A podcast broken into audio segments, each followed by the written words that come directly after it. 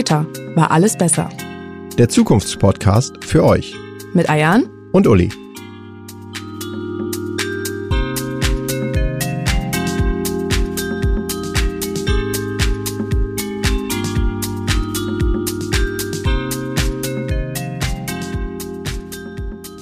Herzlich willkommen zu unserem Podcast Später war alles besser.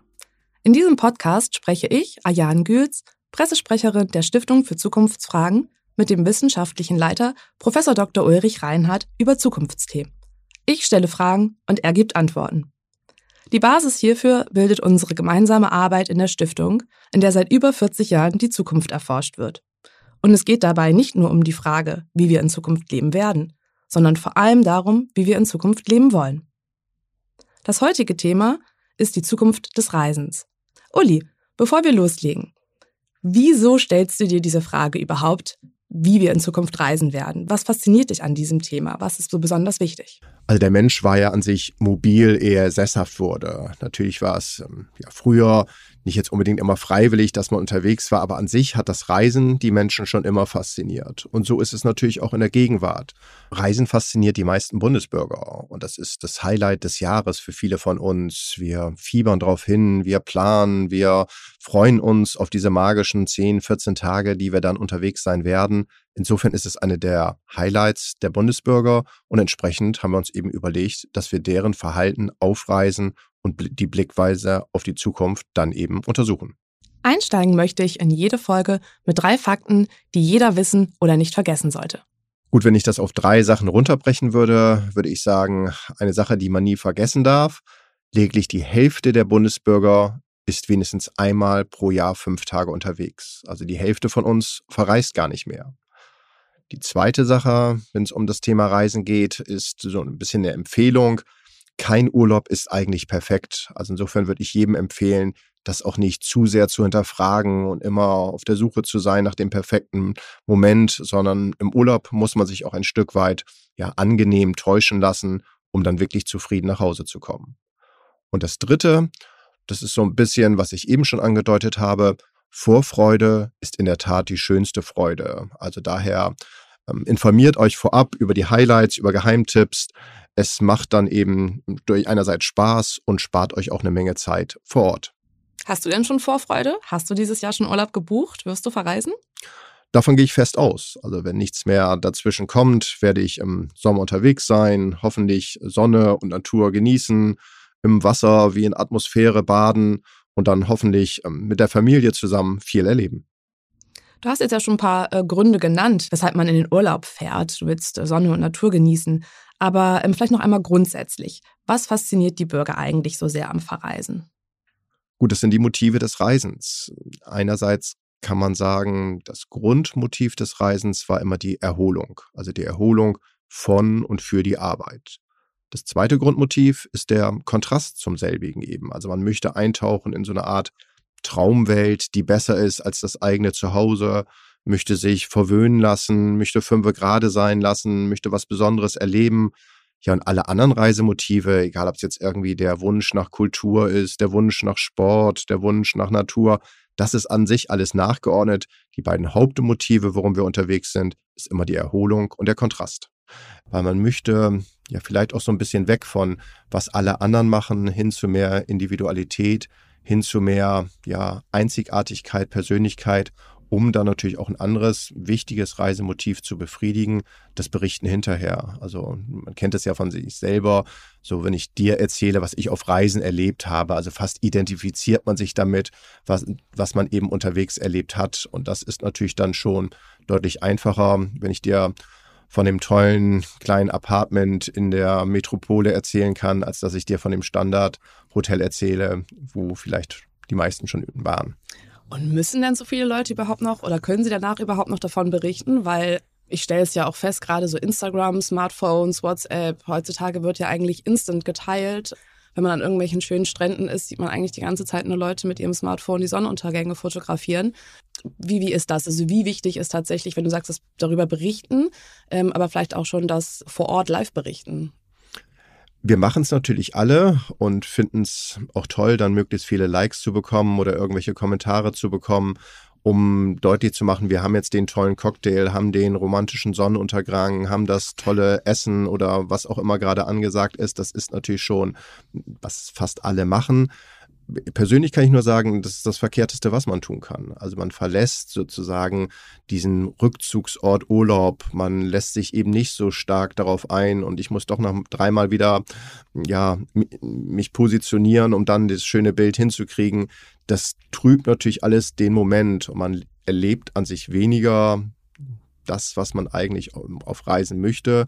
Insofern wäre ich wirklich ähm, eher zurückhaltend, was das angeht. Natürlich kennen wir es alle auch. Wir haben alle die Kirche schon mal fotografiert, die irgendwie dann in der Dorfmitte stand oder das besondere Gebäude oder die schöne Natur. Dass man danach dann das noch sich unbedingt anschaut, ist ja eher die Ausnahme.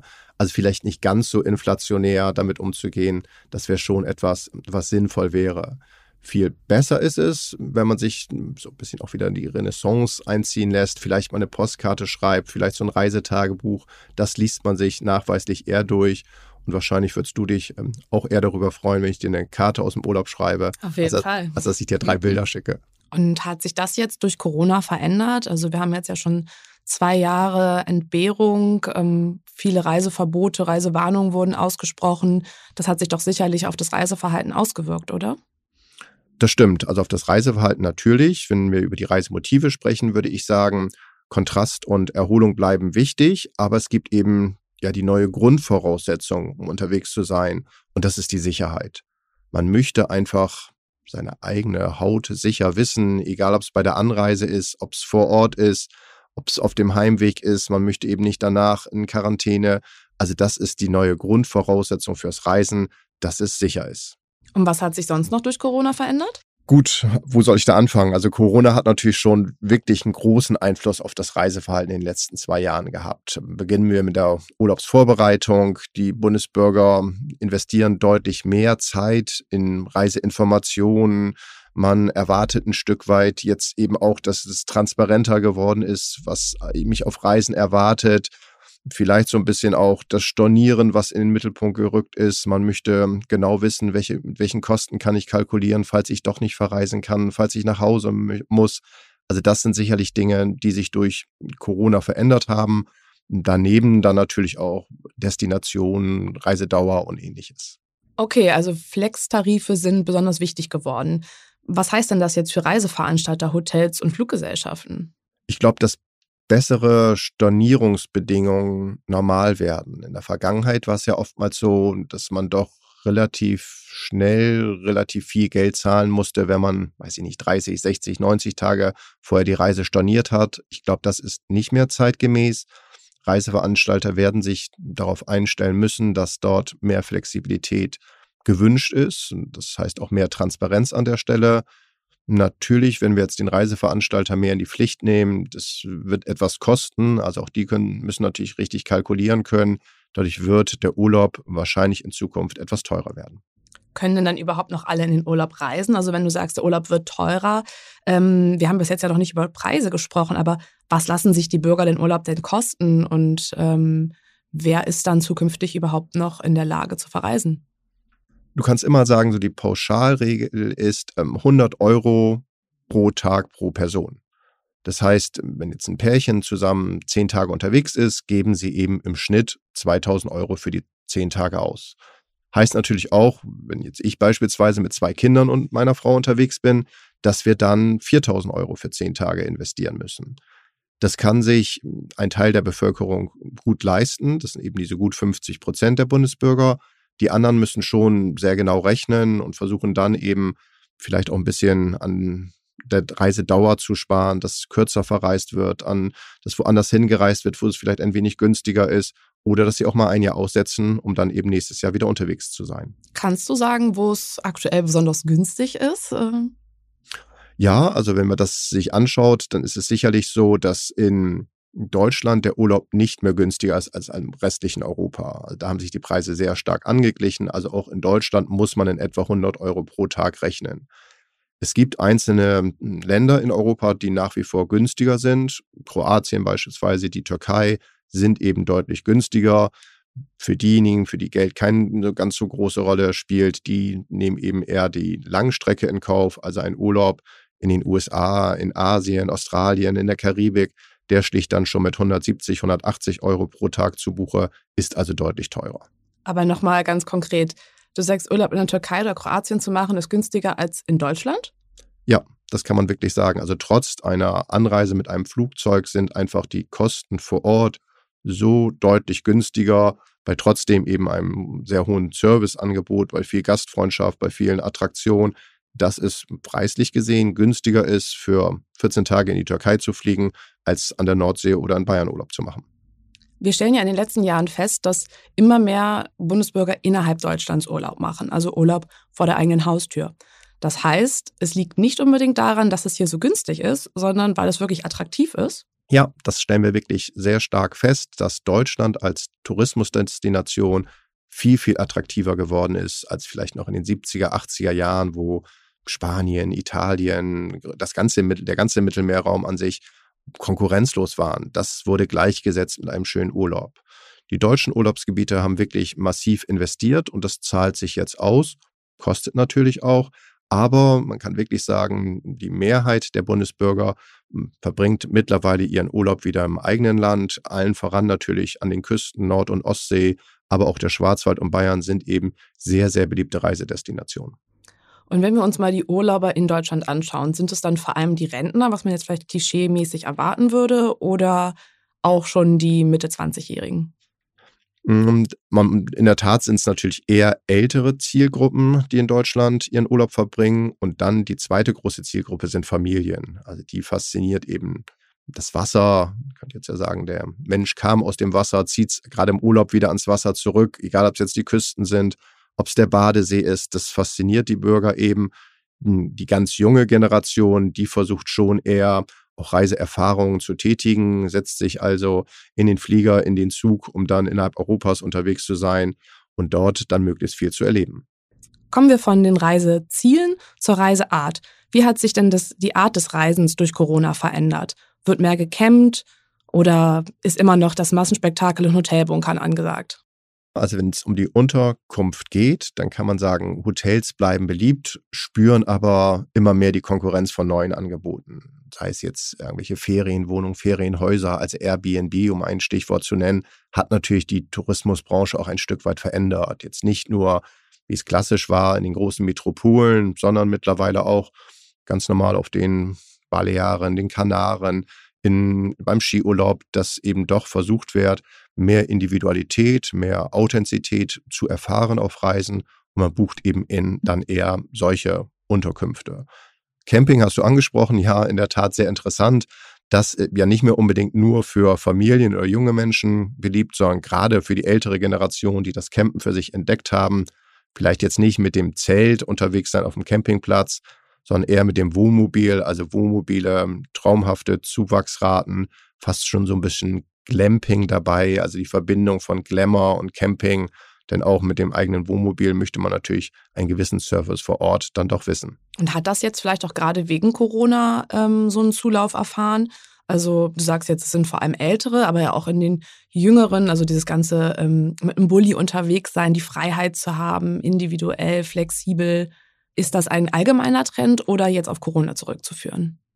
Ich glaube, das hat sich schon vor Corona angedeutet, hat durch Corona jetzt nochmal einen ordentlichen Schub erlebt. Und du hast es eben schon selber angesprochen. Also die Freiheit zu haben, zu wissen, ich kann überall und jederzeit parken, anhalten, vor Ort verweilen.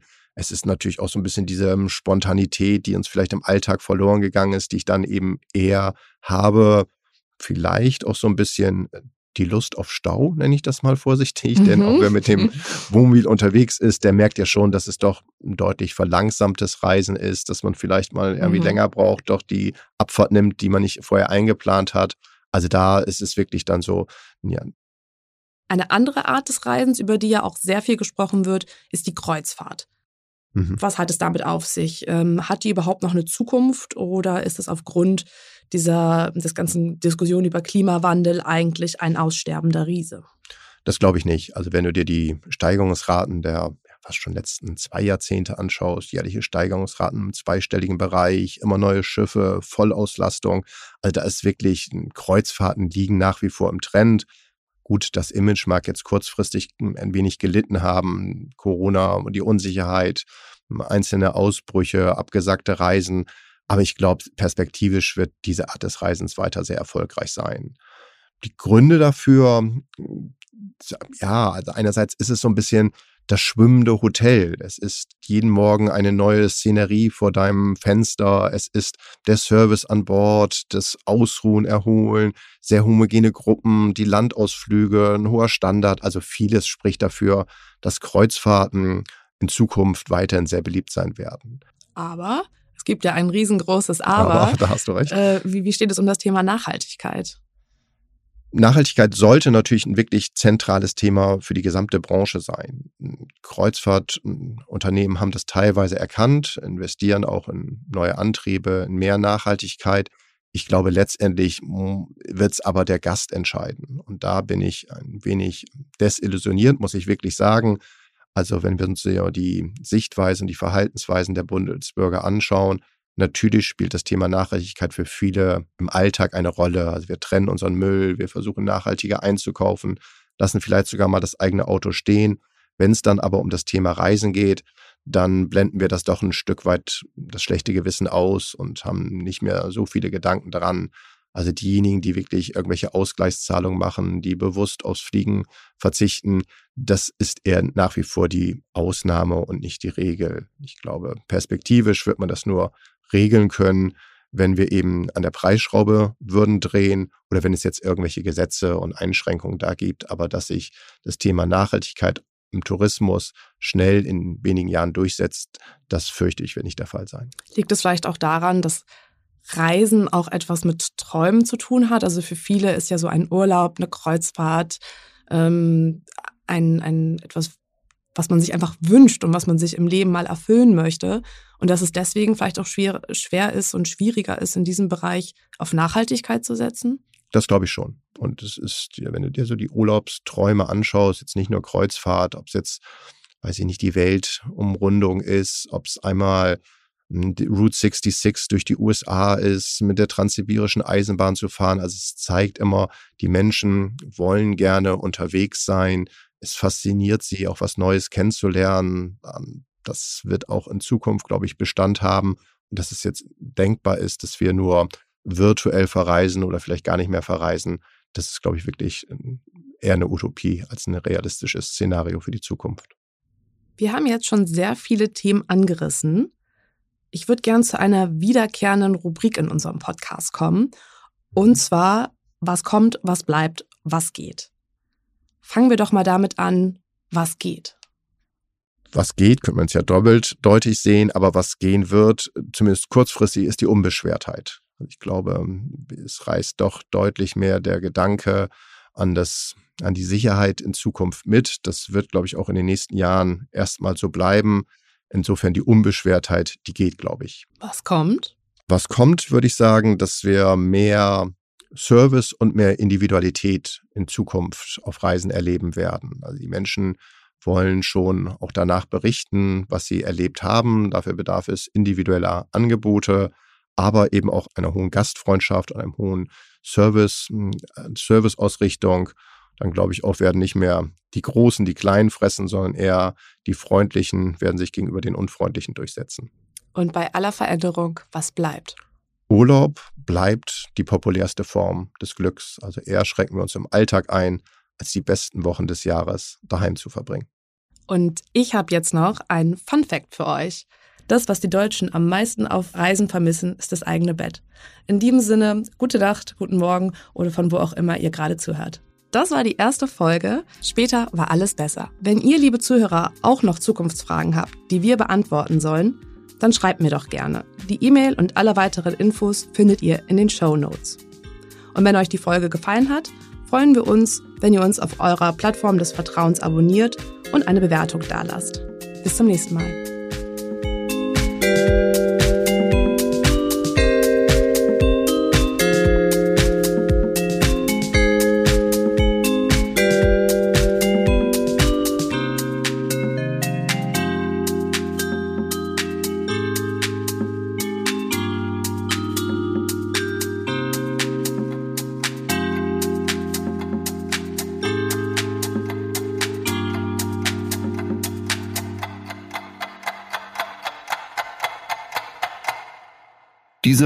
Podcast wird produziert von Podstars bei OMR.